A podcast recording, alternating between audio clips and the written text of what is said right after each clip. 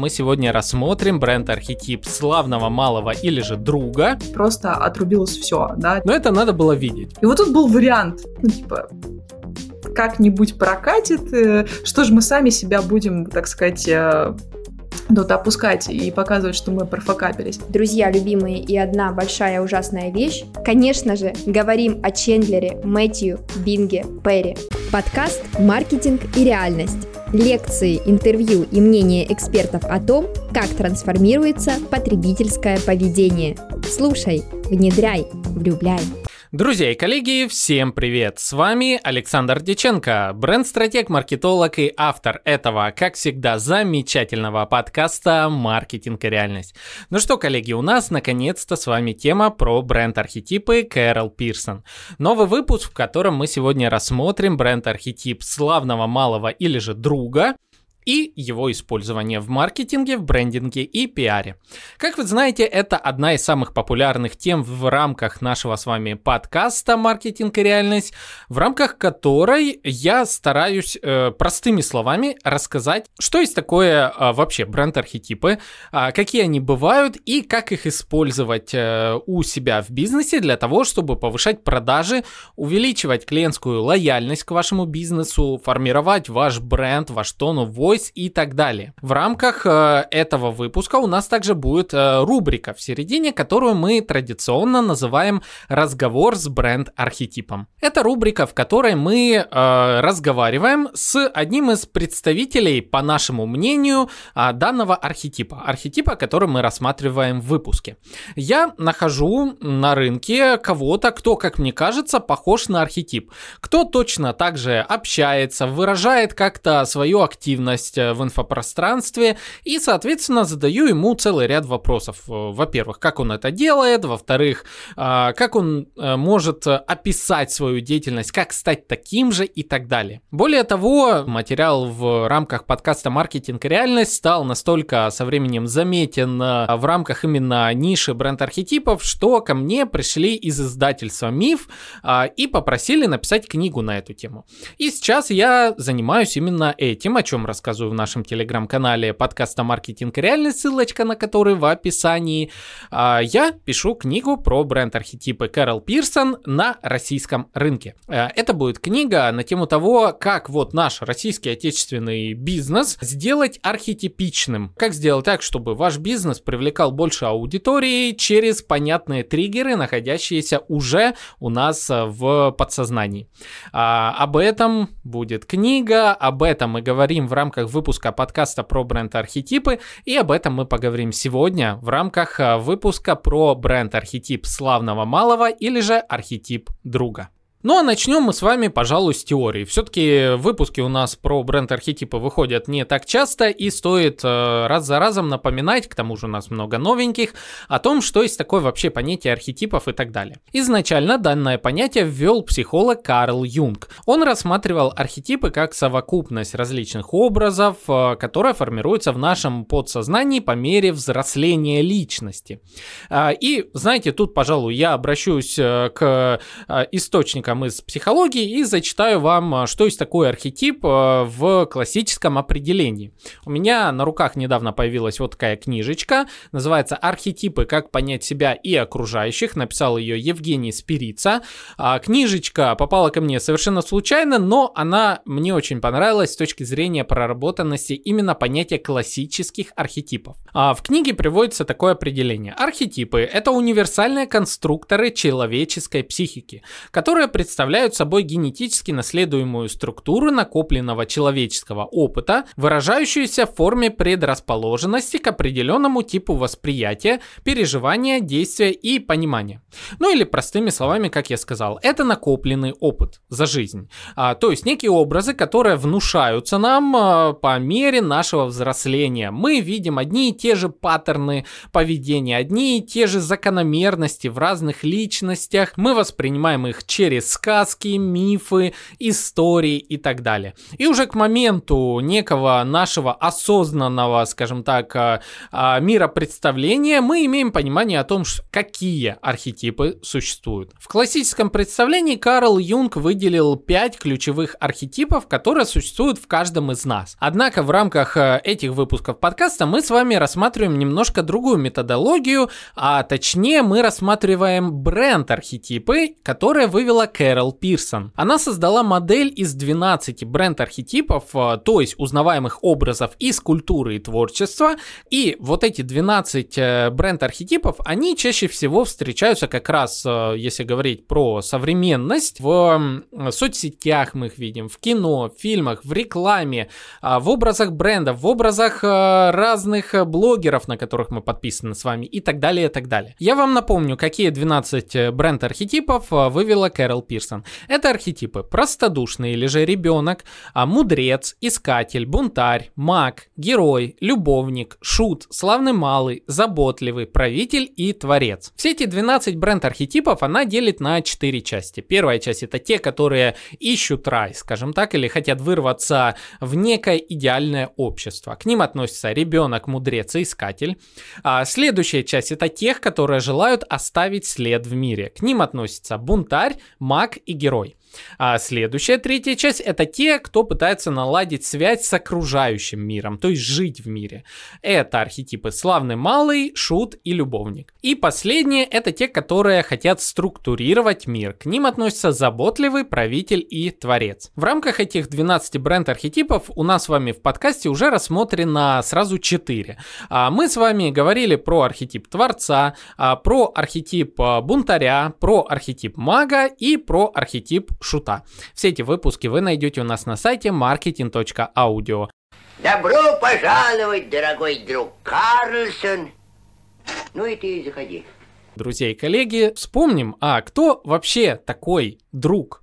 А, что из себя представляет бренд-архетип славного малого а, и где в нашей повседневности мы его можем с вами встретить? Для того, чтобы понять, что из себя представляет данный бренд-архетип, э, я бы порекомендовал вам вспомнить своего лучшего друга или подругу, а школьный, возможно, какой-то коллектив, или студенческий, да или, может быть, вот сейчас ваши коллеги рядышком вот сидят, оглянитесь на них, подмигните им, пожмите руку там и так далее, или позвоните вот после этого выпуска сразу своему другу, подруге и скажите, слушай, дружище, мы с тобой давно не виделись, э, а давай. Вот этот весь вайб, это и есть бренд-архетип друга. Это то самое настроение, которое я стараюсь выстраивать в рамках подкаста «Маркетинг и реальность», э, когда простыми словами, без заморочек, объяснить, как работает то или иное, пускай даже из э, такой очень сложной ниши digital. А я хочу, чтобы каждый мой друг, каждый тот, кто слушал подкаст «Маркетинг и реальность», э, приходил к нам сюда и понимал, как это все работает. Ну, простыми словами, ну давай вот, вот, Александр, без заморочек, расскажи мне, как это работает, что такое бренд бренд эти архетипы, что такое этот самый бренд, чем маркетинг отличается от пиара, а, как работает SMM, а, как работает аналитика и так далее. Я вот, знаешь, э, в своих делах очень важных предпринимательских и мне хочется максимально быстро и подробно об этом вот всем понять, поэтому я прихожу в подкаст «Маркетинг реальность», где ты, мой друг Александр, а, вот все это делаешь. И я такой вот для тебя, мой друг, моя подруга, вот стараюсь от души. А, знаете, вот архетипы, то, о чем мы не говорили в прошлых выпусках, но о чем будет обязательно в моей книге, а, делятся также на такие этапы взросления личности. Бренд-архетип друга или славного малого относит нас а, к этапу э, нашей подростковой жизни, у каждого из нас, э, вот есть какой-то образ э, человека с района, который э, все знает, всегда доброжелательный, всегда придет на помощь и так далее. Вот. А я играю на гармошке у прохожих на виду, к сожалению, день рождения только раз в. А, некий дядя, вот дядя с района, друг папы, там какой-нибудь э, сосед, который вот на все руки мастер, который а, всегда придет на помощь, подскажет советом, шутит так, знаете, задорно, что-то скажет, может с матом сказать, но вот вот с хорошей такой вот а, шуточкой на грани и так далее. Вот, вот это. Это образ славного малого, друга а, и так далее. Ты заметил, что они снимают нас только спереди? Что? Ну, нас никогда не снимают из-за спины. А, Веселс. Немножко давайте обратимся к первоисточнику и книге «Герой-бунтарь» э, от Маргарет Марка и Кэрол Пирсон, в которой описывается бренд-архетип славного малого следующим образом. Когда в человеке активизируется архетип славного малого, он может одеть на себя рабочий комбинезон или какую-либо иную повседневную одежду, даже в том случае, если этот человек достаточно состоятелен, а говорить на простонародном наречии, избегать элитности любой ценой. В глубине всех этих поступков лежит ценность, согласно которой любой человек значителен. Эта кредо гласит, что все хорошие вещи в жизни принадлежат каждому человеку по праву рождения. Архетип славного малого можно распознать в старине, мареванне, среднем человеке, обычном человеке, парне или девушке из соседнего дома, реалисте, работяге, добропорядочном гражданине, хорошем соседе. В принципе, то, о чем я вам рассказал. И вот слышали, да, слово реальность, реалисте, и вы можете распознать его в подкасте «Маркетинг и реальность». В общем, каждый раз тогда, когда нам с вами нужно вот убрать все вот эти вот э, лишние заслоны, вот это вот нагромождение э, высоких смыслов э, и сказать, знаешь, короче, по-простому говоря... Верный товарищ, готовый всегда прийти на помощь. Ну, так стоп, же, как... стоп, стоп, остановись! Ты что из меня идиота -то тут делаешь, а? Ты нахрена мне сейчас характеристику Мухича читаешь? Зачем? И вообще, кстати, зачем э, ты э, носишь с собой э, его характеристику все время? Зачем? Не могу знать, Владимир Сергеевич. Давай мы не будем выделываться. Да, мы с тобой, может, там где-то на публике надели бы костюмы и так далее, но сейчас мы с тобой сидим вот а, просто за столом болтаем, и я тебе говорю все как есть. А, так что вот это есть тот самый вайб бренд архетипа «Славный малый». Согласно Кэрол Пирсон, ключевое устремление архетипа – принадлежность. И это, пожалуй, очень э, большая действительно ценность архетипа, ведь он хочет быть, э, принадлежать определенному кругу. Э, этот круг может быть круг друзей, комьюнити какой-либо, кружок по интересам и так далее. И неважно какая тема, фактор принадлежности очень э, сильно используется в маркетинге в рамках любых продуктов. Если вы создаете комьюнити, комьюнити. И буквально говорите через свою коммуникацию о том, что ты можешь стать частью нас, потому что вместе мы сильнее, вместе мы вот просто делаем что-то, а мы тебя готовы принять к себе, мы готовы помочь тебе, у нас здесь классный вайб, у нас здесь вообще движуха, все дела. А, к слову, об этом я говорил в прошлом выпуске подкаста про четыре психотипа игроков а, Ричарда Алана Бартла и Эми Джо Ким, Steam. А, послушайте обязательно, если вы еще не слушали. И это как раз-таки про часть социальщиков. Продолжая цитаты из книги «Герой-бунтарь», э, Кэрол Пирсон и Маргарет Марк нам пишут. В этом архетипе нет никаких хитростей. В нем проявляется тенденция к выравниванию. Они нередко прибегают к юмору, чтобы сбить спесь с человека. Славный малый любит высмеивать самого себя, уверяя себя и всех окружающих в том, что не стоит слишком серьезно относиться к себе. А, и об э, вот этом качестве славного малого мы сегодня поговорим в конце этого выпуска, где у нас будет рубрика про, пожалуй, самого известного друга уже нескольких десятилетий Мэтью Перри. Дождитесь обязательно. Рубрика полна многих откровений. Знаете, многие почему-то думают, что архетип славного малого, что это аудитория, не знаю, сел каких-нибудь, э, вот э, условно люди далекие от современных технологий и тому подобное. Здесь э, стоит помнить, что это совершенно не так. Да, это с какой-то стороны среднестатистический э, человек, э, который живет в своем небольшом мире, а я напомню, что архетип относится э, к архетипам семьи, как бы так. То есть это этап взросления мышления, когда существует только наш мир и что-то внешнее. Этап жизни, когда вот мы были с вами детьми, и, соответственно, для нас не существовало мира со всей его многогранностью и проблемами и так далее. Мы с вами центр мира а, были вот а, в представлении нас, а, детей. А, все крутилось вокруг нас. Есть я, мой двор, моя школа и какой-то внешний мир. И меня он особо не волнует. Это что касается невинного, но также касается и архетипа друга. А, то есть э, существую я и вот мой небольшой город, моя работа, мой коллектив и так далее. Мне важно, что обо мне думают в коллективе. Мне важно вот э, моя позиция в рамках города и так далее. И вот здесь создается некое впечатление, что бренд-архетип славного малого, он как бы про вот маленького человека. Знаете, в культуре нашей очень много таких вот примеров маленького человека. Но это не совсем так. Приведу вам э, следующую цитату. Как не надо думать, что в деревне живут исключительно славные малые, так не следует и полагать, будто арсенал славного малого это исключительно деревня. Архетип гораздо более современен, чем принято думать. Если вы услышите слова краудсорсинг, краудфандинг, блокчейн, мир без посредников, фирмы без начальства, электронная демократия, знайте, вероятно, где-то рядом славным малый. Их придумали творцы, разжевали мудрецы, подхватили бунтари, сагитировали простодушных, те собрали толпы, а славный малый склонен идти за толпой. И все же к словам последнего лучше прислушивайтесь, потому что мир держится именно на добросовестных и консервативных славных малых. Видите ли, нам было бы гораздо спокойнее, если бы за пультом управления АЭС находился славный малый, а не какой-нибудь искатель. Чем сложнее техника вокруг, тем более человечество нуждается в простых и предсказуемых парнях.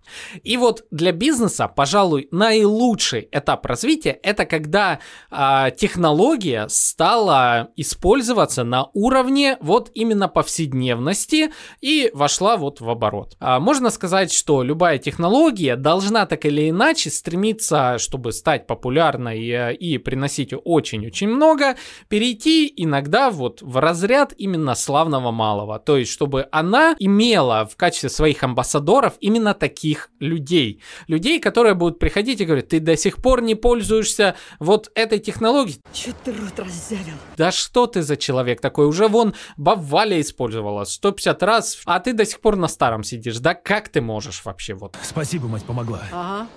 Не за что, молодой. Знаете, буквально вчера я, к сожалению своему, слишком поздно, начал смотреть «Кибердеревню» сериал, он есть на Кинопоиске, который буквально пропитан духом архетипа «Славный малый». А, то есть это буквальная вот реализация того, когда технология, пускай супер-мега навороченная, входит в повседневность. Привет, from Russia. My name is Nikolai. I am the farmer from Рязань County. It's a newest robots from Izhevsk Dynamics Corporation. Government gives you Android. To help your business. Тихо, блин. Если вы хотите в первую очередь прочувствовать этот архетип, пожалуй, стоит посмотреть э, данный сериал в тему нашего выпуска подкаста. Даже знаете, я сейчас вам поставлю отрывок одной песенки, которую мы с Настей регулярно слушаем. А, называется песня «Муравей», а, суть которой сводится к тому, что трудился муравей, нанял себе осу кажется, чтобы она э, следила за бухгалтерией, там наняла еще кого-то, стрекозу, жука, те собрали совет директоров, все трудятся, все э, нанимают кого-то, кого-то еще, но забывая о том, что делает все муравей, в конечном итоге огромный совет директоров увольняет муравья за неэффективность. И получается, что непонятно вообще из кого, как э, функционирует компания, когда в конечном итоге уволили того самого работягу. Очень классная песня, найдите ее обязательно. Муравей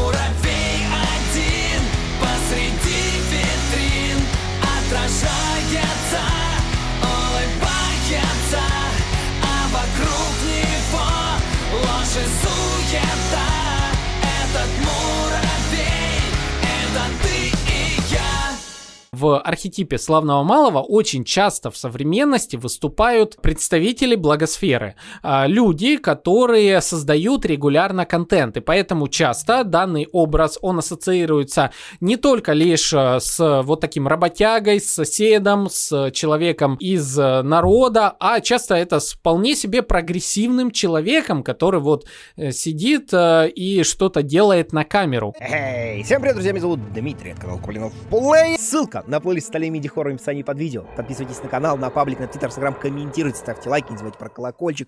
Ставьте там все уведомления. Всем встреч, следующих игрушек, ребятушки. Всем пока когда вы будете заниматься тем, что пытаться сделать ваш бренд архетипичным, то есть приблизить максимально к бренд-архетипу славного малого, учитывайте контекст повестки, контекст э, культуры, контекст э, вашей аудитории, ее жизни, повседневности.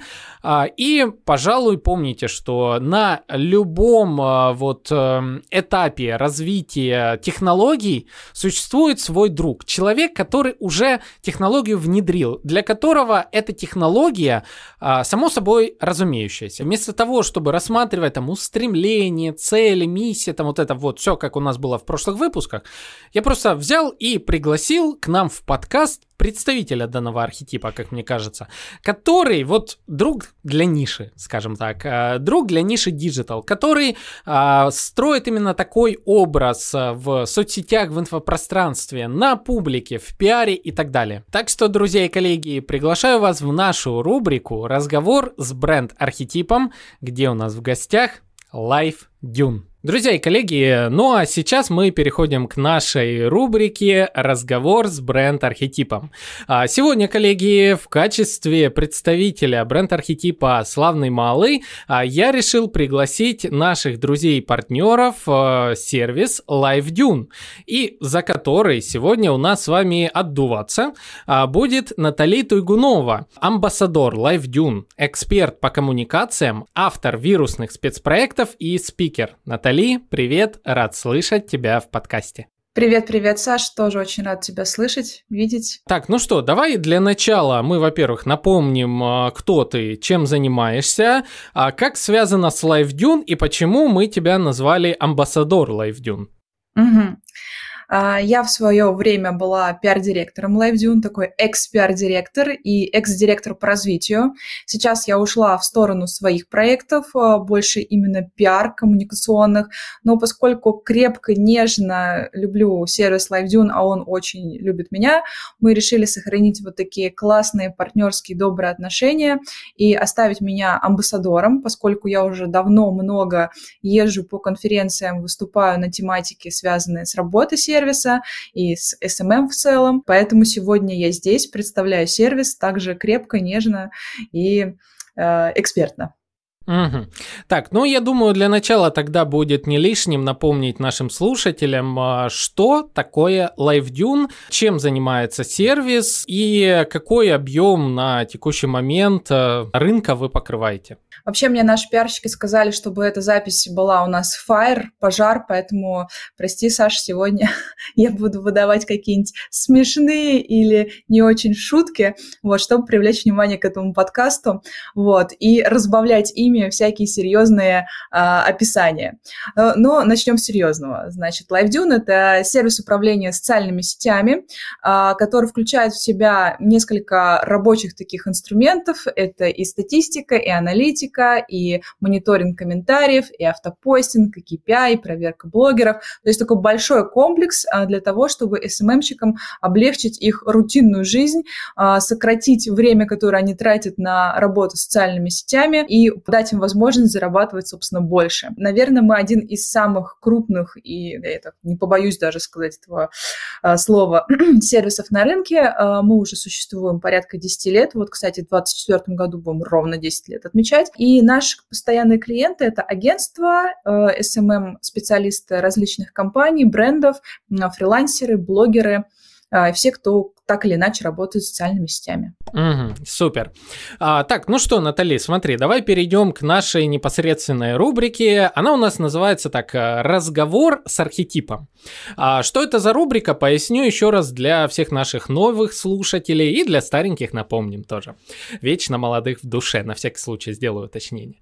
А, в общем, друзья и коллеги, это рубрика, в которую я приглашаю представителей разных брендов, а, которых я считаю, именно я вот так вот решил, что они а, как будто бы олицетворяют данный архетип, который мы рассматриваем. Вот, а, часто за рамками записи, да и во время а, наши гости говорили, я вообще не понимаю, что такое архетипы и почему ты меня именно в этот выпуск э, пригласил, но спасибо, конечно же. Но, тем не менее, вот а, когда дошла речь э, до выпуска про славного малого, выпуск, который мы ждали очень долго для того, чтобы начать, я сразу подумал про сервис LiveDune. И вот тут вопрос тебе, Наталья, как ты думаешь, ну давай, э, наверное, для начала вопрос, что для тебя вообще вот образ славного малого, там, друга, партнера, насколько ты вообще знакома с понятием архетипов э, и что можешь про этот архетип э, сказать? Слушай, ну я все время занималась изучением архетипов, как в научной там деятельности, и вообще по жизни мне очень нравится вся эта история, культурные коды, архетипы, Юнг и так далее. И интересно, что сейчас, да, бренды стали использовать а, вот эту типологию из психоанализа, по сути, да, для того, чтобы э, как-то выстроить коммуникацию там своего бренда или показать, а про что же этот бренд. Вот. Э, мне откликается история про славного малого. Э, это, знаешь, такой а, парень, который, скажем, на короткой ноге, но при этом соблюдает там личные границы, да, там держит дистанцию, не перешагивает ее, как, скажем так, архетип а, хулигана, да, а, или шута, как бы он держится в границах, в рамках, не претендует на какую-то элитарность, но при этом не уходит в бунтарство. Вот. А такой в среднем, в своем темпе идет э, и э, дает э, пользу и, и тем, и этим, и нашим, и вашим. Вот, поэтому, наверное, для меня э, вот архетип славного малого, он заключается вот в этом дружеском, наверное, отношении э, со всеми. Угу. А, так, к слову, друзья и коллеги, я вам напомню, что у нас в подкасте уже есть выпуски на тему а, архетипа бунтаря и выпуски на тему архетипа шута. Очень рекомендую послушать или почитать статьи, которые есть также на сайте marketing.audio. А, Натали, а, ну, я вот э, сейчас могу рассказать, э, почему именно, мне кажется, LiveDune э, в данном архетипе мне видится. Но давай начнем с тебя. Как ты думаешь, почему э, мне, как минимум, показалось, что LiveDune это тот самый славный малый в SMM или в digital в целом? Мне, конечно, очень интересна твоя точка зрения, твое обоснование, но а, ты точно совершенно, мне кажется, решил, что мы это славный малый, когда а, побывал на суровом питерском SMM и увидел наш стенд. Скажи, это так? Ой, ваш стенд, э, вот это было нечто, честно. Вот ты идешь такой, все диджитализированное, все такое вот э, современное, все там э, стоят со своими стендами, вот эти новенькие, э, ну, такой классический digital инструменты.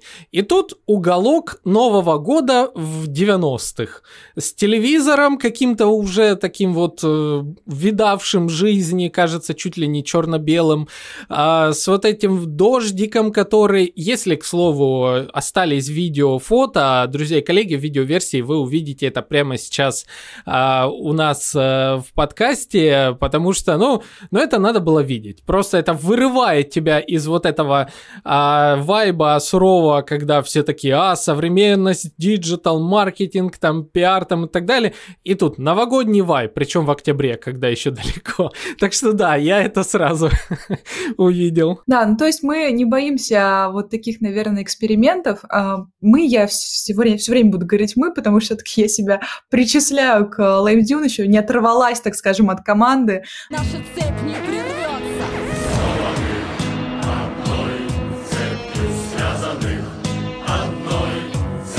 поэтому буду говорить мы. Причисляем себя, да, вот к этим э, ребятам, которые могут э, чуть-чуть по пошалить, но в таких э, рамках, так скажем, дозволенного.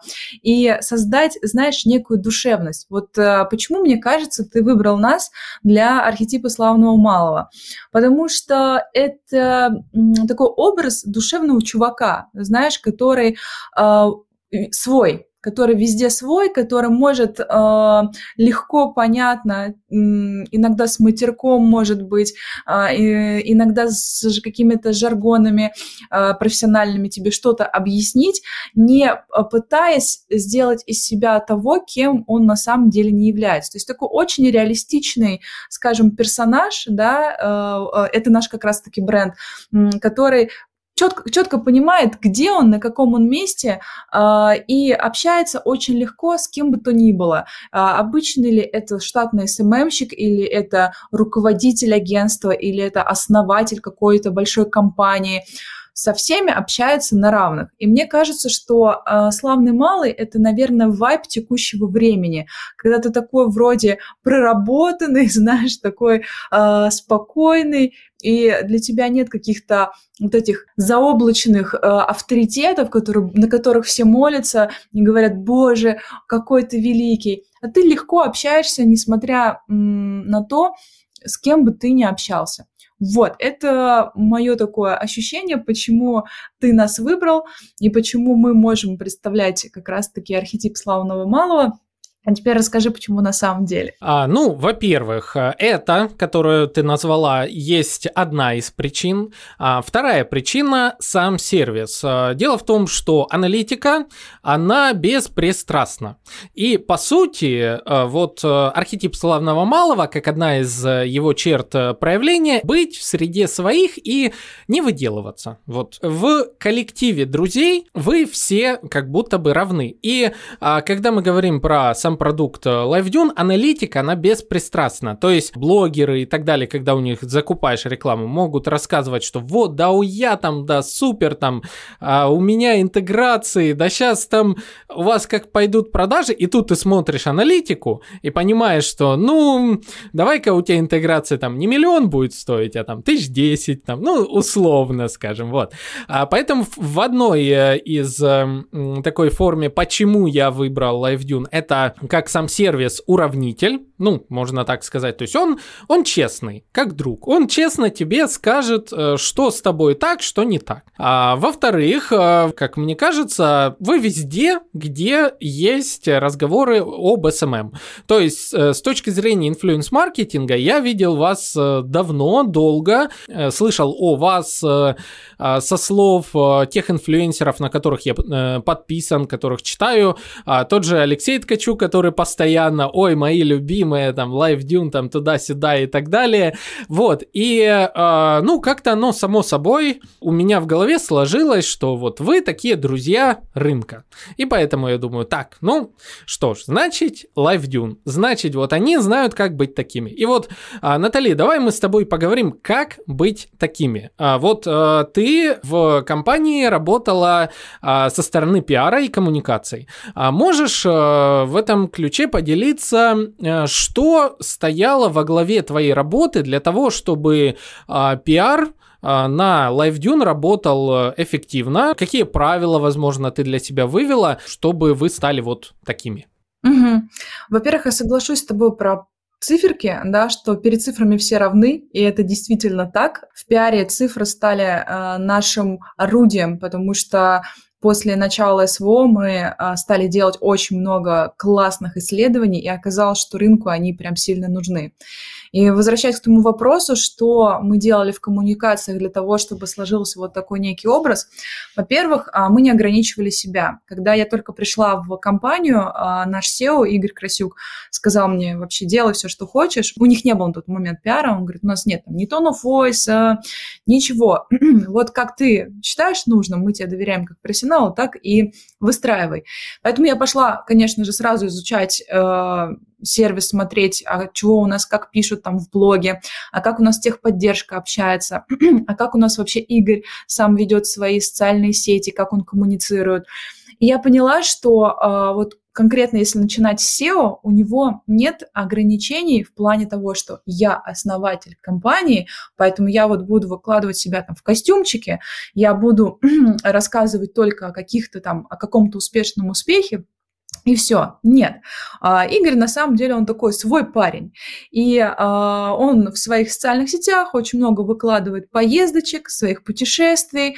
Он в сториках любит иногда и с матерком что-нибудь, значит, выставить и э, покритиковать, и рассказать, э, поделиться своим мнением о какой-то текущей ситуации, и про дом он рассказывает. То есть кругом, бегом свой парень. И, наверное, э, образ Игоря как раз-таки лег в мою голову, и я поняла, что нужно ориентироваться в первую очередь на него, на то, какой он, на то, что он позволяет себе, разрешает себе, и, соответственно, его бренд, его детище, оно э, является такой копией э, его образа. И вот, исходя из этого, мы уже начали строить какие-то коммуникации. Что мы стали делать в первую очередь? Мы стали выступать поскольку LiveDune все знают как сервис и там пишут в каких-то форумах, профессиональных чатах, Леша Ткачук, мы теперь с ним в разных, э, в одинаковых статусах амбассадоров бренда, э, да, и э, нам оказалось не хватает офлайна. Поэтому я стала везде подаваться как спикер с темами, связанными с SMM. А, и поскольку у меня всегда была такая манера подачи во время спикерства, знаешь, такая с юморком, очень открытая, очень спокойная, с какими-то мемами, с какими-то такими примерами прикольными, то вот эта история с а, выступлениями, она начала в том числе накладываться на образ бренда.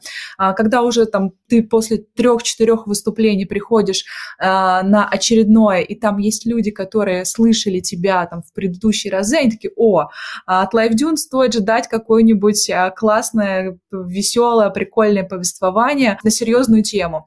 И вот мы за собой закрепили такой некий статус, что мы можем говорить о серьезном просто и даже иногда с юмором. Это вот такой у нас был, у нас был первый шаг. Значит, второй шаг, как я уже говорила, это исследование, которое мы стали делать. И представляешь, что такое исследование? Это огромный массив данных, это очень сложно, это какие-то гигантские графики, цифры и так далее. И сделать так, чтобы исследование могла там прочитать даже бабушка, это стоило нам немалых трудов, но мы поставили это своей задачей, потому что мы хотели, чтобы наши исследования, которые мы делали на основе выгрузок из базы данных, чтобы их понимал, мог понять любой человек абсолютно, будь то там, SMM-аналитик или там, фрилансер, блогер, да, чтобы он мог оперировать этими данными.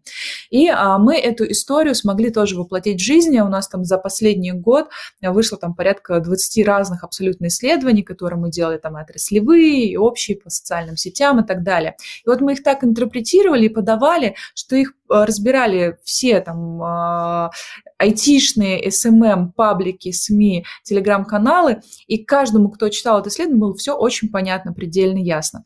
То есть это был такой наш некий второй шаг. Ну и третий шаг – это креативы, которые мы э, запускали с точки зрения пиара, какие-то классные, интересные инфо инфоповоды, э, мы их тоже подавали в ключе Э, такой по-свойски, да, то есть мы э, не старались сделать какую-то там суперсерьезную новость э, с каким-то большим пресс-релизом и так далее, а мы старались подать что-то очень э, необычное, чтобы подсвечивало нас э, как бренд, который очень близок к своей аудитории. И таким образом все те э, статьи, э, экспертные комментарии, которые у нас выходили в СМИ, они всегда были очень честными, с простым языком описаны, а, иногда с шутками, а, и а, при этом включали в себя вот эти цифры, данные, которые, на которые мы всегда опирались.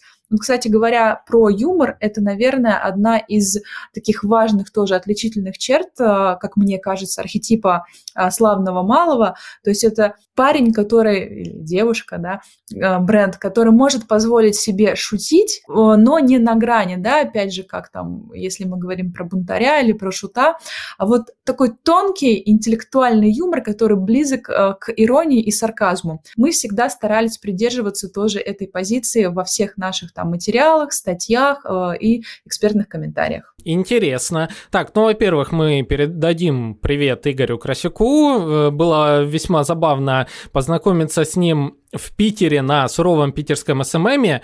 А, там же, соответственно, он сказал, что видел где-то меня или кого-то, кто сидел с ноутбуком с открытым нашим логотипом подкаста в Краснодаре. И оказалось, что он э, работает в Краснодаре в кафе, в которое часто я приходил, э, или Настя, наш редактор э, подкаста, приходила, и мы с ним потом встретились в Краснодаре. В этом же кафе, я надеюсь. В этом же кафе, да, это очень интересно.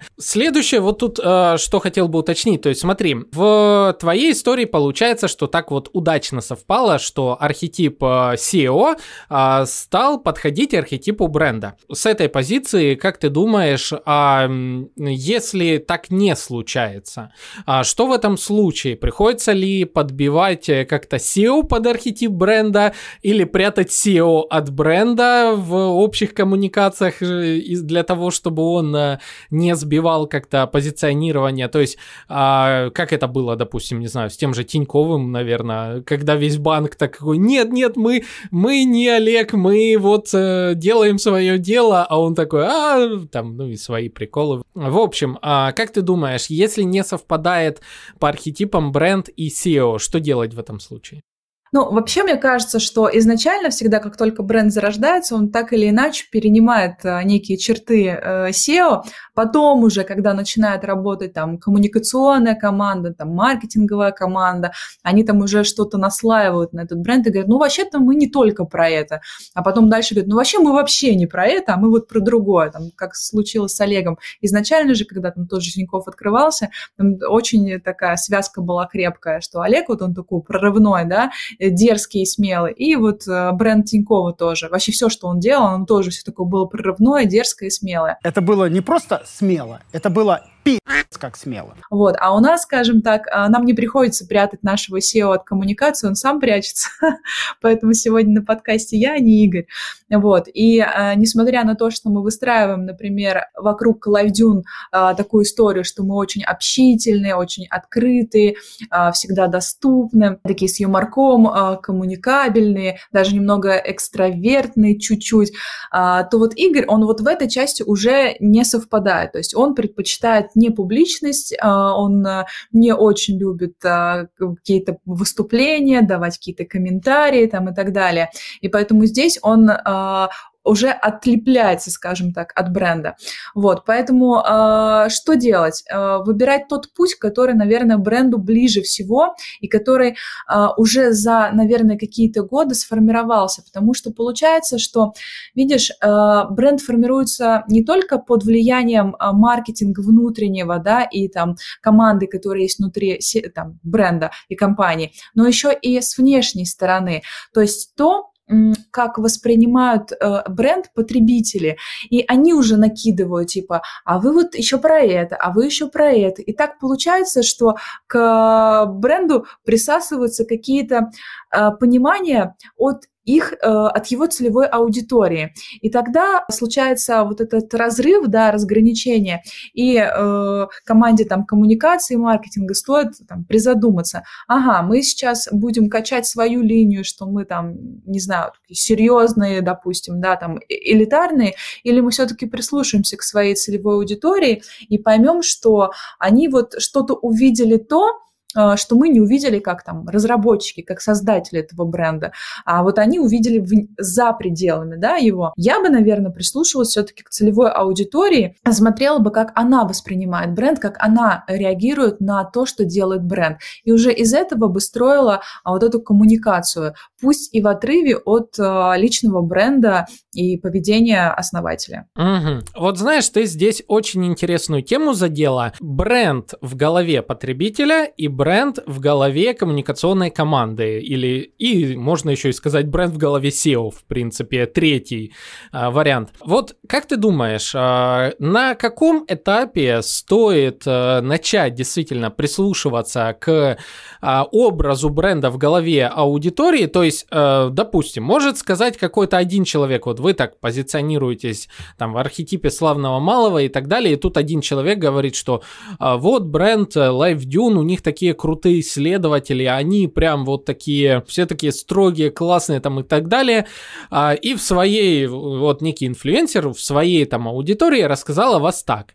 А тут люди заходят к вам в аккаунт, а вы там все совершенно под другим образом. Как понять, после какого, не знаю, количества обратной связи, что пора бы, наверное, чуть-чуть подкорректировать свою коммуникацию согласно тому, какой образ складывается в головах аудитории? Я думаю, если у отдела коммуникации стоит вообще такая цель корректировать а, некий там образ бренда и вообще прислушиваться к обратной связи а, целевой аудитории, то как только вообще появляются какие-то первые звоночки, то стоит пойти и сделать каздевы.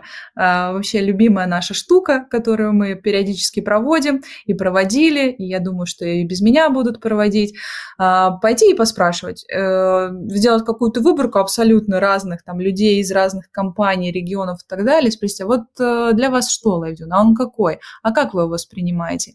И тогда э, однозначно сложится уже какая-то картинка, там, ну, по ответам хотя бы даже 100 человек можно будет понять, где есть пересечение, где есть вот это схлопывание.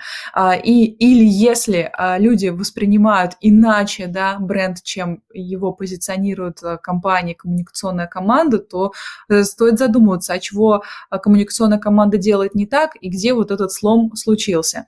Вот, то есть это, знаешь, такое некое исследование, пойти поделать, покопаться, а, но, опять же, это если перед командой стоит такая цель. Я бы делала так. Про нас хочу сказать, что мы вообще регулярно работаем с обратной связью, и, а, наверное, как я уже говорила, у нас есть классная э, служба поддержки, у нас там чудесная Таня, Тимлит, и вот сами девчонки, которые работают в службе поддержки, они такие душевные, теплые, мягкие, что когда к ним приходят, а поддержку в техническую приходят очень часто, да, там по каким-то разным вопросам, люди, то они славливают вот этот вайб уже на входе, уже на старте. И мне кажется, вот здесь э, не остается вообще вопросов про то, э, какой же это бренд и, и про то, почему он такой. Потому что уже, когда идет как бы соприкосновение да, с сотрудниками, вот со службой поддержкой, с тем, а, как они переписываются, в какой тональности, ты сразу же славливаешь, что, о, эти ребята, они как бы свои. Если же брать пример, который ты привел, что вот инфлюенсер какой-то рассказал, что Life Dune, вот он такой-то серьезный, там, э, такой строгий, то э, здесь, наверное, вопрос к тому, откуда же этот инфлюенсер, если мы там позиционируем себя в целом всегда как там славный малый, откуда же он этот вайб словил, что мы там серьезные, э, и я бы пошла бы поковыряла в эту сторону, то есть пообщалась с инфлюенсером, спросила бы, слушай, там, Петь, Вась, а вот вообще Почему ты к этому пришел? Как, как ты понял, что вот мы такие серьезные аналитики? Исходя из чего ты сделал такие выводы? И если у меня, допустим, была бы позиция дальше качать э, архетип славного малого, то я бы поняла, где у меня есть бреши, да, что люди воспринимают э, меня иначе, да, там, э, на, наш, э, нашу компанию, наш бренд. Я бы пошла эти бреши э, залатала, то есть, может быть, какие-то скорректировала бы посадочные страницы на сервисе или наши какие-то статьи в блоге, или наши э, какие-то экспертные комментарии, исходя из которых сложилось вот такое впечатление. Вот, то есть э, здесь бы, наверное, я бы пошла в сторону того, какая цель, э, и если моя там, четкая цель это все-таки качать архетип там славного малого и по большей степени э, все воспринимают нас так, а вот какой-то один выбился и воспринимает иначе, то я бы пошла разбираться, почему так сложилось. Угу, окей. А, так, смотри, а, вернемся немножко ранее на вопрос назад. Ты там рассказывала, что вот э, Игорь, скажем так, махнул рукой, сказал, а, давайте, выступайте, делайте, творите вот э, всю а, коммуникацию, вот как посчитаешь нужным. И сложилось такое впечатление, что а, взяла ты и пошла все сама, сама выступать, сама там а, везде делать и так далее. Но я так так понимаю, что выступали также и другие ребята из Live Dune, а, и, соответственно, вот вопрос, который у меня здесь возникает, как передать вайб команде. А, то есть, насколько, во-первых, э, внутри LiveDune это было э, как-то структурировано в какие-то документы, возможно, а, были ли какие-то, э, не знаю, стоп, э, стоп-листы, стоп-моменты, когда э, нужно было уяснить, что мы э, ни в коем случае не за вот такое общение, а мы за другое, то есть э, как передать, как сформировать этот вайп, ну, он может быть сформирован, в принципе, в голове одного человека, как-то переложен на какие-то возможные регламенты, и, соответственно, меня интересует, а Live Dune в этом плане насколько был строг за следование каким-либо регламентам? Изначально, конечно, регламентов не было и не стояло задачи что-то э, прям жестко фиксировать, но со временем, когда тот же коммуникационный отдел стал расти, у нас прибавились еще пиарщики, Маша пришла, Вадим пришел, мы объединились с маркетингом, то поняли, что у нас очень много коммуникаций, мы вообще выходим на новые рынки, нам бы понимать, а мы вообще кто и мы про что. Мы сели с ребятами, написали документик наш Tone of Voice, а, то есть он такой довольно простой был. Вообще сервис LiveDune работает в Confluence, и у нас все какие-то важные документы, регламенты и так далее фиксируются там. А, но мы, честно говоря, мы не закапывались, чтобы, знаешь, там каждый а, процесс там установить, и вот как вот в случае таком-то общаться, как в случае таком-то. Мы, наверное, сдел, сделали больше удобную памятку для себя, что там, если мы пишем статью, то в ней мы можем себе позволить то-то, то-то, то-то, ни в коем случае не, позволить, не позволять себе того-то, того-то. Там, если мы э, даем комментарий, то он должен быть таким-то, таким-то, но, не, но ни в коем случае не таким-то, не таким-то. Мы там отказались от эмоджи, э, у нас такой был, была война, потому что мы какое-то время, когда э, в социальных сетях там активно в своих э, постили там исследования и так далее, мы размещали эмоджи, а потом мы э, закусили с ребятами и решали, оставлять нам эмоджи или не оставлять. Типа, это про что? Это про детскость, это про такого ребенка или это про то, что мы работаем с социальными сетями, и мы такие диджитализированные. Ну и, в общем, э, мы решили последовать трендам. Э, тренд был как раз на отказ от эмоджи, что это все, ребята, это уже кринж. Вот, и мы там ушли от этого. Там про котиков э, тоже мы решали, решали, оставлять котиков или не оставлять. И э, вот это все зафиксировали, там буквально две странички э, там, формата А4, и ребят до сих пор ими пользуются, но, насколько я знаю, собираются сейчас там корректировать, потому что тоже какие-то новые регламенты в компании появились. Возможно, возможно, бренд станет чуть более там, серьезным, чуть более таким сдержанным. А, как бы я этого не исключаю. Вот, поэтому, а, скажем, вторая редакция нашего тону Voice, которая была создана а, из ничего, да, по сути, с нуля, а, ждет скоро, возможно, наших юзеров. Угу, отлично. Ну, правильно, я, в принципе, так и думал, что поначалу мы тестируем, а потом садимся коллективом и оформляем это в документы. А вот э, что касается отработки негатива, э, явно, скорее всего, у вас э, тоже где-то в рамках документа по тону Voice были рекомендации.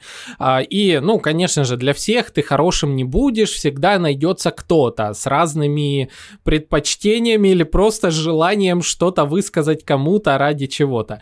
А как а, вы работали с негативом? Вообще моя любимая история антикризисной коммуникации и работы с негативом. У нас была такая история, я ее рассказывала как раз на Fuck Up когда э, у нас отрубили нас Facebook и Инстаграм, запрещенная в России организация, вот, потому что мы там вовремя не подали документы на проверку, поскольку мы являемся официальными партнерами этих социальных сетей, то мы там э, раз в какой-то период должны а, им подавать, а, значит, документы по их регламентам. И вот, в общем, а мы им отправили, они нам ответили, а мы его что-то не увидели и не дослали. И они такие, все, отрубаем. И представляешь, а, у там тысяч наших пользователей просто отрубилось все, да, те, кто работал с этими социальными сетями.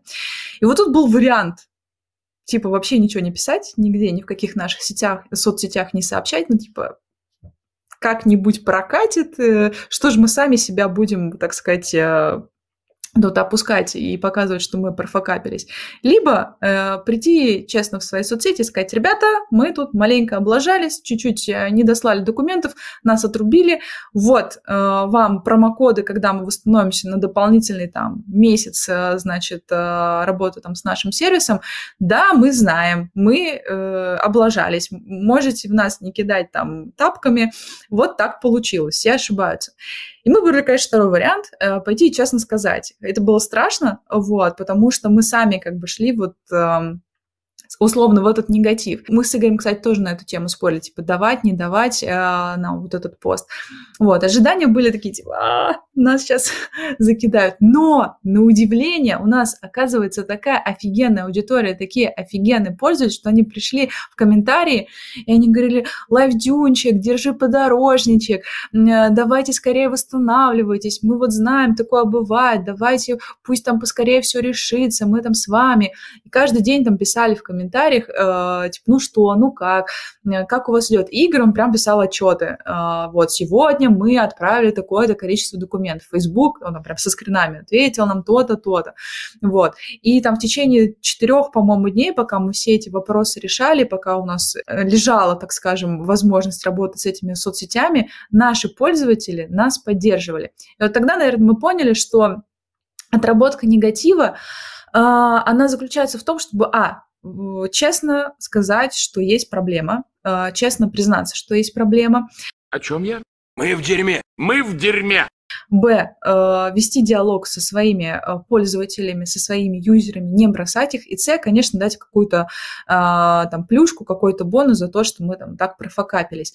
Я не знаю, будет ли работать эта история там со всеми, да, с другими брендами, с какими-то гигантами, вот, но у нас вот так сработало. Я думаю, что это, безусловно, благодаря тому, что за вот эти последние 10 лет мы настолько с нашей аудиторией срослись как друзья, что просто они не смогли э, напасть на нас и сказать, что мы такие, а я нехорошие, э, и вот так вот мы профокапились. Поэтому вот, наверное, и в дальнейшем э, наш путь отработки там негатива, он будет заключаться заключаться вот в этих трех шагах. Но там посмотрим. Интересный, кстати, очень пример, э, действительно показательный. Я понимаю, что, возможно, действительно он не у всех сойдет, и если вы не знаю, в каком-нибудь архетипе правителя или же, может быть, в архетипе мудреца, там надо подумать еще, а, вы попытаетесь подобным образом признать ошибку, скорее всего, это может привести до очень больших репутационных проблем. Однако здесь э, действительно архетип э, друга, он сработал, это интересно. А были еще какие-то подобные моменты именно антикризисных э, проблем? То есть мне бы хотелось понять, как решать конфликт конфликты. Вот, э, знаешь, еще тоже, пускай тема такая непростая, тоже СВО там и так далее. У вас же аудитория, а, большая аудитория была или, может, есть до сих пор вот из Украины. А, соответственно, а, вопрос, как справляться с наплывом необоснованной агрессии, когда ты бренд и работаешь, ну, на всех людей, соответственно? О, это, наверное, было самое-самое сложное для нас после начала СВО вообще э, занять какую-то позицию, потому что мир раскололся на самом деле, и мы э, какое-то время приходили в себя. И надо сказать, что там та пиар-коммуникация, которая была до 24 февраля, она такая все, до свидания, давайте делать что-то новое. А с чего мы тогда начали? Во-первых, мы для себя избрали некий вижен, некое позиционирование, что мы в целом против насилия.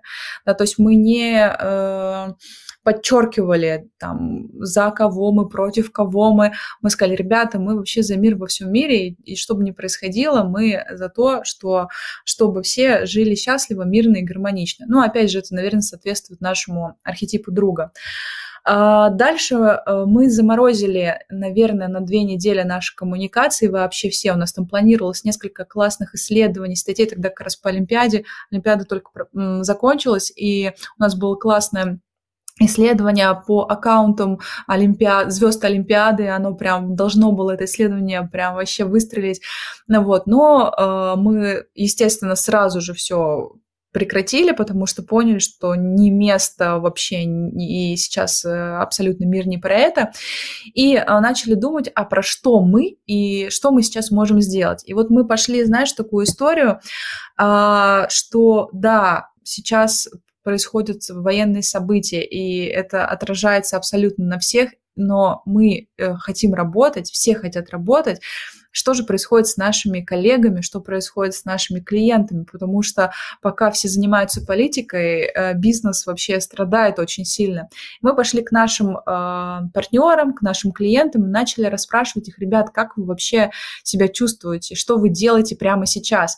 Я помню, мы написали такой большой-большой материал на КОСу, э, где расспросили абсолютно разных представителей наших там клиентов, как они э, справляются с тем, что происходит прямо сейчас. И они каждый, так скажем, поделились своими лайфхаками. Ты знаешь, это оказалось очень-очень хорошим решением, потому что прям ждали там СММ-специалисты, которые просто тоже сели, э, замерли, да, заморозились, не понимали, что делать. И тут мы начали просто рассказывать, там, а что делает Саша Чижов, там, да, в студии Чижова, что там Little Big Agency делает, а что там крупные бренды делают. И когда уже м- ты как э, там фрилансер или как СММщик видит, что люди что-то делают, что они как-то пытаются э, жить и решать э, вопросы прямо сейчас, они начинают отмирать, начинают оживать, такие, боже, жизнь продолжается, э, мне тоже нужно что-то делать. И вот этот материал мы вот там растащили хорошо и по другим медиа, и по социальным сетям, он э, нам э, прям очень помог, он показал тоже э, некую нашу вот эту сторону, что мы как бы на стороне своих клиентов, да, что мы готовы им помогать сейчас вот именно так. А, и это был наш такой а, антикризисный пиар, антикризисная коммуникация, которую очень здорово нам подсобили. Что же касается пользователей, которые были из других стран, а, вот тут мы прям садились и с нашей техподдержкой разбирали каждое конкретное обращение, которое к нам приходило там из а, стран а, Балтии, из Украины, что люди писали. У нас было всего парочку запросов, э, типа, а вы, вы за кого? Поддерживаете ли вы там э, СВО? И мы э, вот так очень мягко обошли эту историю, что мы в целом против там насилия. Вот. И э, наши клиенты, которые у нас там всегда были из а, стран, да, а, Балтии, из Украины, они, конечно, сначала а, отвалились, а потом постепенно начали там возвращаться, потому что люди, кто-то переехал, да, кто-то остался, они остались людьми, они остались э, профессионалами, они там понимают, что если у них есть необходимость в каком-то сервисе, то они хотят им пользоваться там, несмотря ни на что, и они потихонечку там стали возвращаться, и у нас по-прежнему сейчас довольно большой объем а, пользователей из этих стран, а, с которыми мы там поддерживаем коммуникацию, отвечаем на их вопросы, и они не касаются эти вопросы политики, поверь, там за два года, ну, реально, я не знаю, вопросы, наверное, два или три было. В основном всегда э, все, что нам писали в поддержку, а, писали там на русском языке, спрашивали, это все касалось э, работы сервиса, каких-то там уточнений, лайфхаков и тому подобное. И я думаю, что, наверное, тоже наша вот эта позиция друга, да, такого товарища, она здесь сыграла как бы нам на руку, что мы мы для всех, да, то есть и у нас есть э, очень много пользователей там из вообще за рубежа, кто пользуется нашей английской версией, как бы мы с ними по-прежнему общаемся, поддерживаем отношения. Сейчас мы Бразилию подключили, и оттуда уже идут бразильские пользователи, там, с ними коммуникацию выстраиваем. Поэтому мы такие, знаешь, мультикультурные, межнациональные э, и с претензией такой на глобализацию. Угу, очень интересно.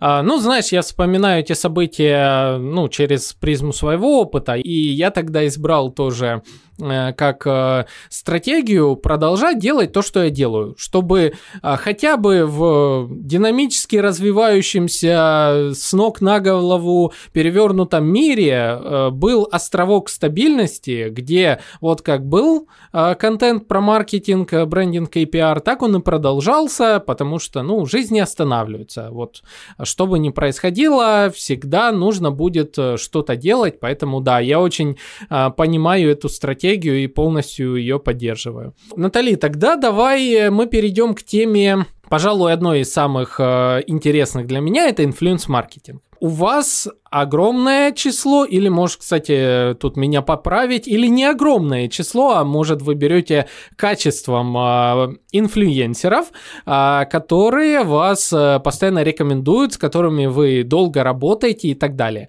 А можешь рассказать вот за долгие годы, что у вас происходило с точки зрения инфлюенс-маркетинга, э, какую стратегию вы для себя определили и, ну, как быстро она дала какие-либо плоды? Слушай, вот тут очень интересно, потому что у нас как таковых инфлюенсеров, с которыми мы прям работаем, там типа по контракту, у нас их и нет. У нас были м, интеграции, мы делали там, особенно это было перед Черной пятницей, и э, что-то еще, какое-то обновление мы э, рекламировали. Но самая действенная реклама, ну, скажем, не реклама, а такое продвижение и инфлюенс-маркетинг – это э, честные, честные отзывы и честные рекомендации нас вот этими самыми инфлюенсерами. То есть мы, наверное, сделали очень крутой продукт, э, которым действительно пользуются люди, и э, который на уровень там выше а, каких-то там аналогов, и поэтому люди рекомендуют нас, потому что, ну, мы классные, вот, а не потому что мы им платим деньги. Вот такой ответ. Ну, давай при этом сделаем все-таки пометочку, что тот же Алексей Ткачук рассказывал, что вы ему чуть ли не практически дом помогли построить. Вот прокомментируй. У него спросишь след- в следующий раз, он там, может, вы- выкладки, значит, покажет.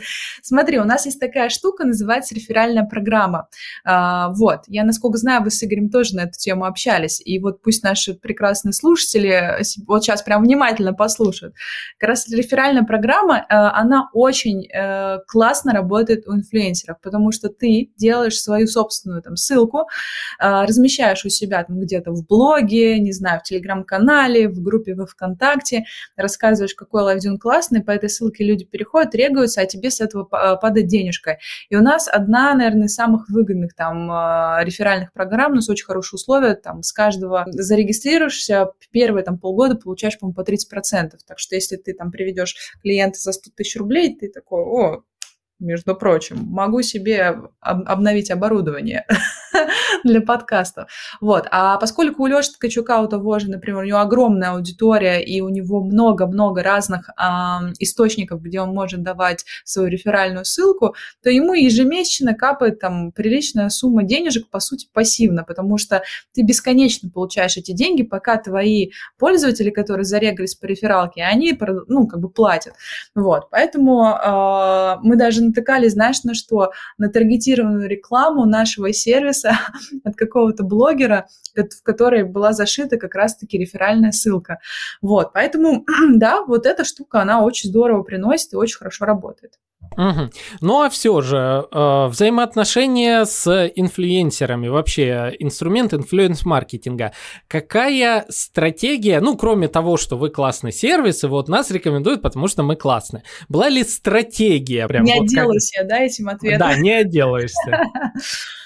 А, я всегда была вообще в целом за э, нативные какие-то истории. У нас, кстати, был, был очень смешной эксперимент в прошлом году, когда э, одна из блогерок, э, такая известная в мире маркетинга, она рекомендовала наше обновление за, за денежку, и она написала «Анал Итика, это как раз к вопросу об архетипах, вот, и в общем, вот мы тогда э, экспериментировали, там, согласовывать ей такой э, заголовок или не согласовывать.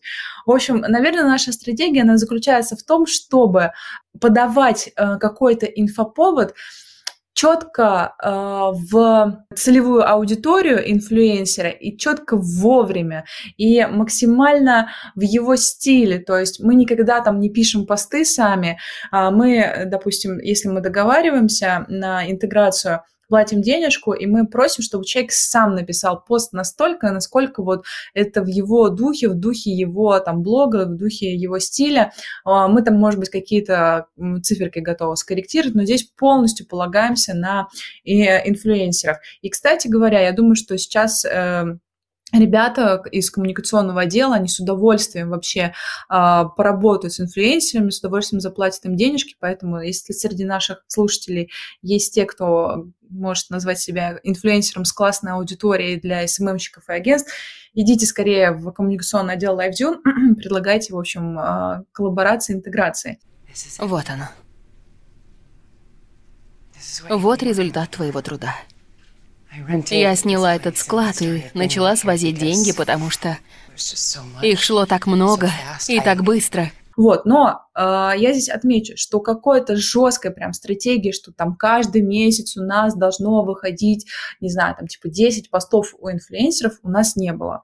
Вот, э, у нас были KPI по PR-поинтсам, то есть сколько там должно выйти статей, э, исследований, каких-то упоминаний и так далее – но прям чтобы с инфлюенсерами мы как-то жестко работали, вот таких прям стандартов у нас не было.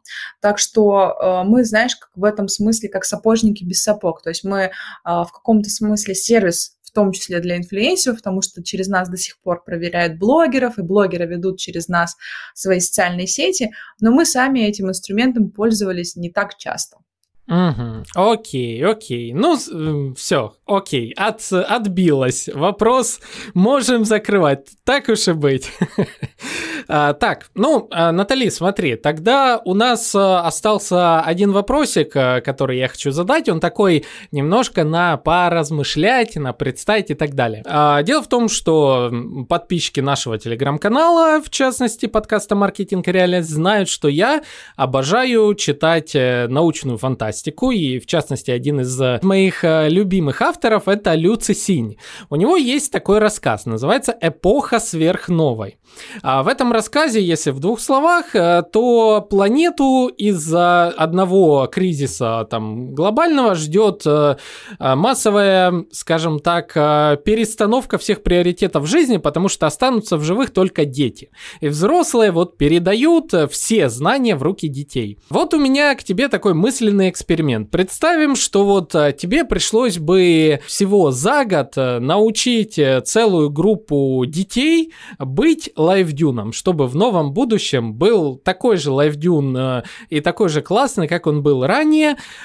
И вот приходит какая-нибудь девочка или какой-нибудь мальчик, там 14 лет, допустим, и вот тебе нужно научить его быть коммуникационным экспертом, пиарщиком лайфдюна. Что бы ты порекомендовала, какие бы советы дала, чтобы быть вот э, э таким же лайфдюном э, вот э, в новой жизни? Как бы ты ребенку объяснила, как быть э, лайфдюном вот э, в публичном пространстве? Я бы ему сказала, родной мой, э, я понимаю, что это сейчас может прозвучать прям супер скучно и нереально, но ты должен выделить неделю или две, а может быть три – засесть э, за сервис и посмотреть своими глазами, своими руками, что это, потыкаться и разобраться вообще, как, как за что отвечает каждый модуль, как это все работает. Потому что самое главное в нашем сервисе – это данные и циферки. И ты должен знать, какие циферки, какие данные, откуда берутся, а, зачем они и что они дают. Вот, поэтому Первое самое – это разобраться, что такое сервис, и всегда держать в голове, что LiveDune – это про цифры, это про ну, графики, это про данные. Они у тебя всегда должны быть на руках, ты всегда должен объяснить, откуда какая цифра взялась. Значит, второе – будь э, честным а, ты в твоей жизни, в работе с лайвдюном может случаться всякое, но а, тебе важно сохранять а, открытые, честные, порядочные отношения а, с теми, для кого ты этот сервис делаешь, потому что эти люди приносят вот так вот в ладошечках тебе свои денежки. Если ты будешь пытаться их обмануть, то они свои денежки тебе не понесут, скажут, что ты обманщик. Поэтому если даже у тебя что-то не получается или ты решил что-то изменить, ты должен об этом честно рассказывать своим пользователям. А, ну и третье, не бойся экспериментировать. Классно, наверное, использовать то, что создали мы, взрослые, и пытаться на этом прожить еще какое-то время, но э, вся основа LifeDune заключается в том, что когда-то мы, взрослые, не боялись экспериментировать и подключали какие-то новые модули, э, пробовали какие-то новые гипотезы, меняли обложки, меняли оформление, в конце концов, тон of voice тот же меняли. Поэтому э, написывай себе много-много предположений, много-много разных гипотез и иди их проверяй.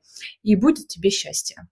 Вот, наверное, три таких составляющих, э, которые лежат в основе э, того, как быть лайфдюном. Прекрасно, прекрасно. Так, друзья и коллеги, ну а, что ж, у нас с вами в ушах и в глазах был наш друг а, в лице Натали Туйгуновой, амбассадора Лайфдюн и эксперта по коммуникациям. А, все полезные ссылочки у нас будут в описании. Ну а мы с вами переходим к следующей части этого выпуска. Ну а теперь, друзья и коллеги, когда вы увидели, как мы можем с вами использовать данный бренд-архетип на примере а, нашего друга LiveDune, а, я, пожалуй, расскажу вам, давайте подытожу а, тему, как использовать архетип в маркетинге, ну а точнее, какие инструменты мы для этого можем с вами использовать. Ну, во-первых, давайте ключевое все-таки запомним, что друг это общность. Друг это тот, кто собирает коллектив, создает его, кто выстраивает именно комьюнити вокруг бренда. Поэтому Поэтому, если вы каким-то образом можете это устроить, то устраивайте. А люди, знаете, в повседневности, несмотря на огромное количество контактов, тем не менее, одиноки. И это проблема. Это проблема, которая, ну, вынуждает многих а, буквально дружить с брендами. Не то, что вынуждает, люди хотят дружить. Вместо сложных э, вот социальных связей могут им прийти на встречу бренды, которые протянут руку через свой продукт, э, через свое приложение, а, через свой контент и скажут, слушай, тебе здесь рады. А, и при этом давай без сложностей начнем по чуть-чуть. А, поэтому одна из э, ключевых методик э, продвижения через данный бренд-архетип это поэтапный вход в комьюнити. Во-первых, ничего нельзя усложнять, то есть наваливать на человека огромное количество контента, это плохо. Это сразу отпугнет. Однако, поэтапный вход. Давай поначалу а, ты можешь просто у нас вот здесь условно там зайти к нам или подписаться на нас. Потом ты можешь а, задать нам вопросик, получить на него ответ. А, ты можешь прийти к нам, но там ничего особо мы тебя не вынуждаем делать. А потом ты можешь сам выступить, и мы рады тебе будем. То есть поэтапный вход, где на действия человека мы должны с вами как бренд отвечать максимально максимальной обратной связью с преувеличением э, ожиданий человека. Показывайте, вот как настоящий друг, что его мнение ценно, важно и так далее. А, это генерирует огромное количество UG-контента, то есть контента, который генерирует пользователь. А, старайтесь комментировать каждое сообщение ваших пользователей. Ну, понятное дело, по мере силы возможностей, если у вас их тысячи, это просто нереально. Но показывать, что ваш э, член вашего общества, он важен, он уникален. Готовить контент на базе контента контента ваших пользователей. А, кто-то написал сообщение, покажите его всем, скажите, какой этот кто-то молодец, а, или там, знаете, очень активно это используется в рамках а, тех же одноклассников, когда показываются рецепты, там какие-то лайфхаки людей и так далее. Недавно буквально я видел одну школу там по шитью, где регулярно выкладываются выкройки участников сообщества, общества а, и обсуждаются активно, люди делятся этим, то есть комьюнити, комьюнити по интересам. А, это сильнейший такой элемент для привлечения внимания к бренду а, и так далее. Второй очень крутой элемент э, для вовлечения с точки зрения маркетинга – это мерч и вообще логотипы, идентика бренда. Дело в том, что когда вы э, развиваете веру в ваш бренд, ваш продукт, ваше комьюнити вокруг, в первую очередь, я напомню, э, то человек желает быть причастным к этому, он желает вовне выразить причастность к чему-то. Мерч, логотип, наклейки, блокноты, одежда, все, что что угодно, что может подчеркнуть принадлежность отдельной личности к комьюнити и тем самым а, его как бы превознести в мире, в котором он живет, все это отлично сработает. Я вот, допустим, давно мечтаю, чтобы наш логотип подкаста «Маркетинг и реальность» рано или поздно был в различных представлениях разного типа мерча. А, надо об этом обязательно подумать, ведь э, мне очень хочется, чтобы наши слушатели подкаста где-то его рисовали, а, наклеивали себе и многое-многое другое. Возможно, однажды у нас даже дойдут до этого руки, так как мы развиваемся и хотим строить комьюнити точно так же. Там, где мы с вами рассматриваем понятие бренд-архетипа, всегда будет фигурировать понятие тени архетипа. Что из себя представляет тень? Тень это как бы, э, вот если очень простыми словами, то представьте человека полностью противоположного вам, э, который вам не нравится, который вас бесит и так далее. В принципе, вот это и есть ваша личная тень. Что касается бренд-архетипов, то тень бренд-архетипа это как будто бы э, тот же архетип, но если бы у него были разные психологические проблемы. То есть это некие отклонения, некие пограничные состояния и э, те состояния, которые вызываются из-за страха, э, внутреннего страха, который есть э, у каждого архетипа. Там, где каждый архетип имеет собственные убеждения, там есть и антиубеждения. И на границе вот э, всех этих состояний создается а, страх, страх порождает некое а, неправильное, скажем так, поведение. И вот это вот все можно совокупно вложить в понятие тень архетипа. Что из себя подразумевает тень архетипа славного малого или тень архетипа друг? Напомню, для чего мы это э, обсуждаем. Мы обсуждаем это для того, чтобы, когда вы развиваете образ бренда в архетипе друга, а, вы не делали ошибок, которые полностью разрушат данный бренд-архетип. А, то есть иногда, если вы перегнете где-то палку, люди вместо того, чтобы прийти к вам, будут от вас бежать, и это может привести вплоть до репутационных э, потерь разного рода.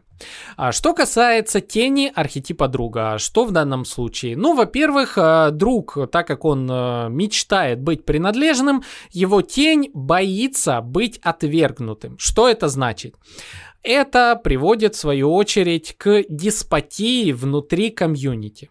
А, ты с нами, либо ты против нас, вот одна из проявлений теней. То есть, когда а, вы говорите, что только мы самые лучшие, все остальные не такие, и мы будем унижать, обижать, мы будем и так далее, те, кто против нас. А, ты не следуешь нашим устоям внутри нашего комьюнити, значит, ты плохой.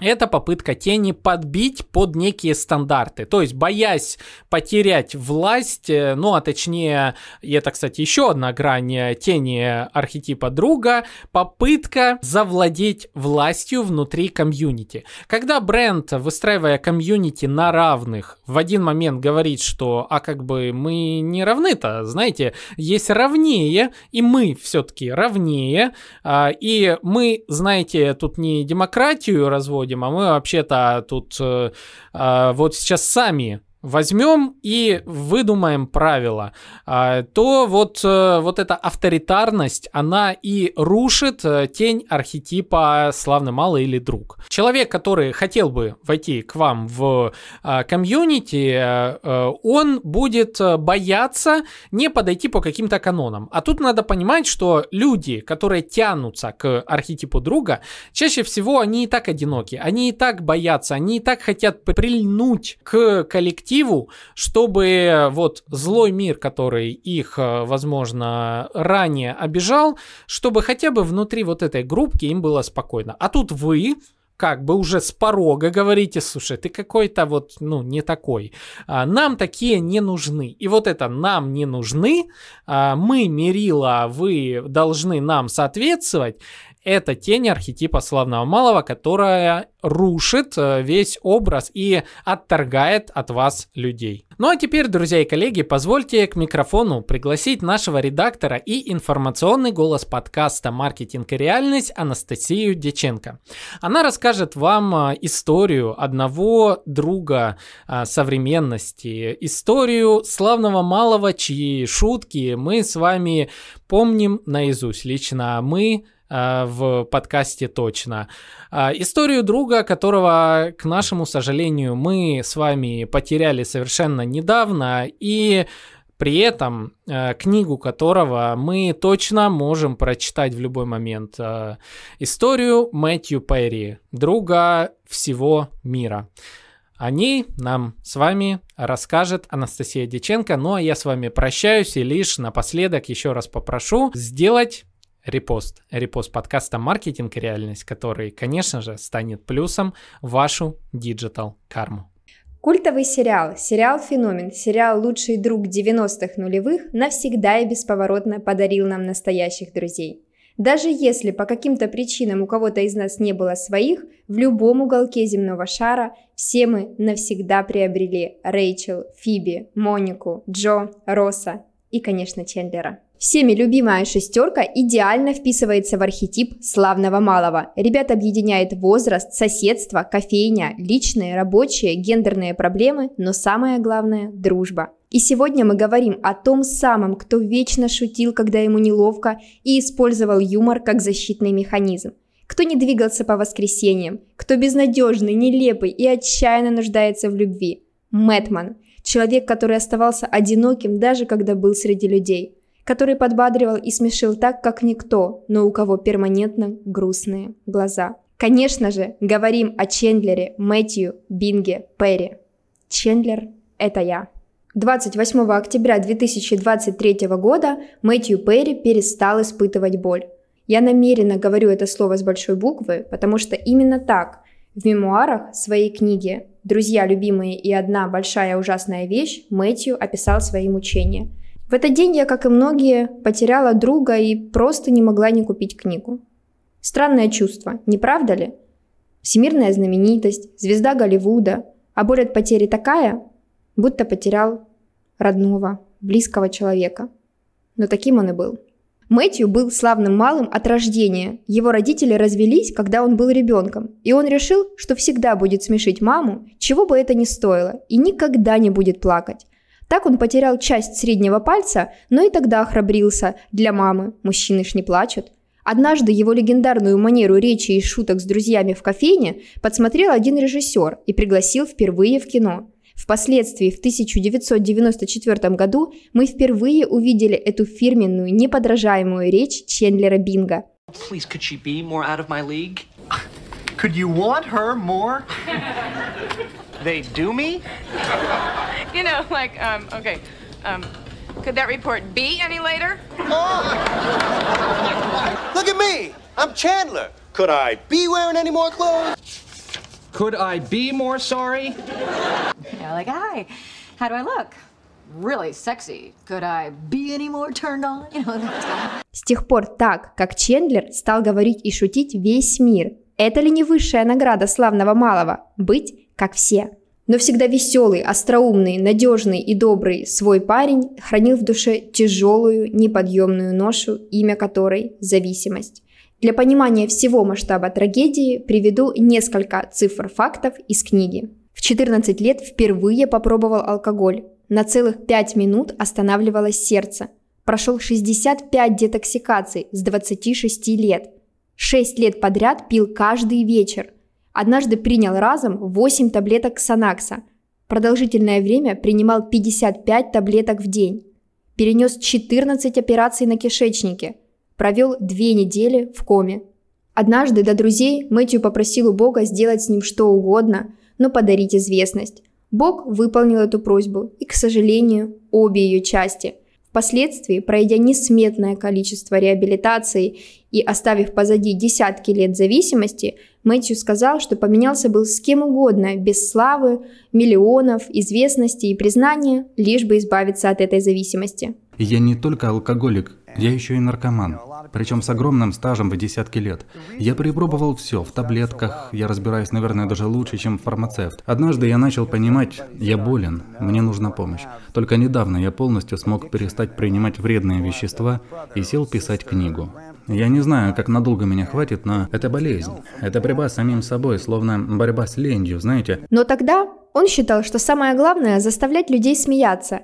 И прочитав сценарий «Друзей», точно знал, что он и есть Чендлер Бинг. Так и вышло. Мне позвонили потом и сказали, парень, на тебя хочет посмотреть Марта Кауфман, приезжай быстрее сюда. И я такой, о боже, сейчас моя жизнь изменится, я так давно этого ждал, эта роль моя. Вместе со мной было еще 45 человек, которые читали Чендлера, но я знал, роль моя, это, это я, этого персонажа словно срисовали с меня. Я не читал текст, как все остальные, я импровизировал. Я старался быть просто самим собой. Я думаю, это мне и помогло. Ну, в общем, вот так все и произошло. Чендлер – истинное воплощение славного малого, подарил нам счастливые, смешные, иногда нелепые, но чаще милые, душевные и такие родные километры часов юмора. Но еще больше ощущение «я не один такой», есть человек, похожий на меня, с теми же проблемами, комплексами, страхами, загонами, зависимостями. Но он не унывает, обращает травмы в шутки, держится, значит и я справлюсь. И это чувство единства, сопричастности, принадлежности помогает нам понять, что мы в этом не одни. Нас понимают, разделяют нашу боль, помогают ее прожить. Даже мемуары Мэтью написал за год до по всем традициям славного малого с целью показать людям, страдающим зависимостями, что они с этой проблемой не одни и что с этой одной большой ужасной вещью можно справиться. Только начались продажи моей книги, а мне уже позвонили человек пять с благодарностью. Они записались на лечение от разных зависимостей. Они благодарят, книга действительно им помогает. Получается, моя паршивая жизнь делает другие паршивые жизни лучше. Но, как мы помним, часто архетип уходит в тень, и Мэтью не стал исключением. Актер признавался, что не мог смотреть «Друзей» по причине того, что из сезона в сезон видел перемены в своей внешности, связанные с зависимостями. Его тень – жертва, которая не выносит одиночества. В книге Мэтью писал, что готов выступать перед тысячами, лишь бы не ночевать одному. По разным сезонам «Друзей» можно наблюдать, на чем я сижу. Где я худой, я на таблетках. А в другом сезоне я поправляюсь, значит, я перехожу на другие колеса. На съемках «Друзей» я часто ходил в туалет, я пил там, я закидывался таблетками, потом просто среди всех кидал таблетки в рот и рассасывал их, как леденец. Тень славного малого прослеживалась в позиции вызывать чувство жалости к себе. Зависимых все жалеют, хотят помочь и спасти. По треугольнику Карпмана славный малый – жертва, которая ждет своего спасателя, близкие, врачи, и поддается атаке преследователя – алкоголь, запрещенные вещества. Мэтью десятки лет страдал от зависимости, пока наконец не разорвал этот круг. В январе 22 года из-за проблем со здоровьем актер даже бросил курить. Тень архетипа прослеживаем и в таких чертах актера, как юмор ради признания. Мне понадобилось 15 лет, чтобы понять, что я не машина для шуток. Недостаток внимания и забота о том, что подумают другие. Как бы там ни было, Мэтью Перри был, есть и будет для нас настоящим другом. Тем, кто своим примером показывал, что можно шутить даже тогда, когда очень плохо. Особенно, когда очень плохо. Я умирал, но никому не мог об этом сказать. Таков был Мэтью. Эта зависимость, она хочет, чтобы у тебя не было друзей. Зависимость хочет, чтобы у тебя не было семьи, детей. Зависимость хочет, чтобы ты был один. А потом зависимость хочет убить тебя. Если у тебя есть хотя бы одна из букета зависимостей, поговори с тем, кто может тебе помочь. На похороны пришли все друзья. В соцсетях высказались только через две недели. Мы тоже осознанно выдержали паузу, чтобы показать, что не хайпуем. Для ваших покорных слуг Александра и Анастасии Диченко Чендлер и Моника – олицетворение нас самих. И многие, уверенно, видели в себе Чендлера. Мы считаем потерю Мэтью Перри огромнейшей, невосполнимой утратой. И, как и все славные малые, конечно же, пересматриваем друзей. Но навсегда в наших сердцах будет зиять дыра, принадлежавшая ему, богу сарказма. И да, больше никакой боли. Спи спокойно, Мэтман, все дела уже позади. Мы никогда тебя не забудем, Мэтью. Тебя любят и помнят миллионы. Вот, вроде бы все. Да, да, вроде все. Ну ладно. Пошел. Счастливо.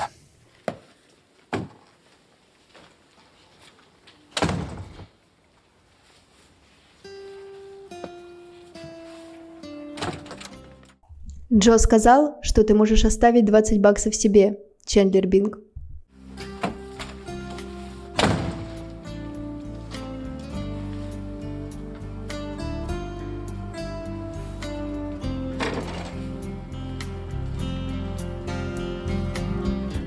Чтобы подытожить это все, у меня есть одно пожелание.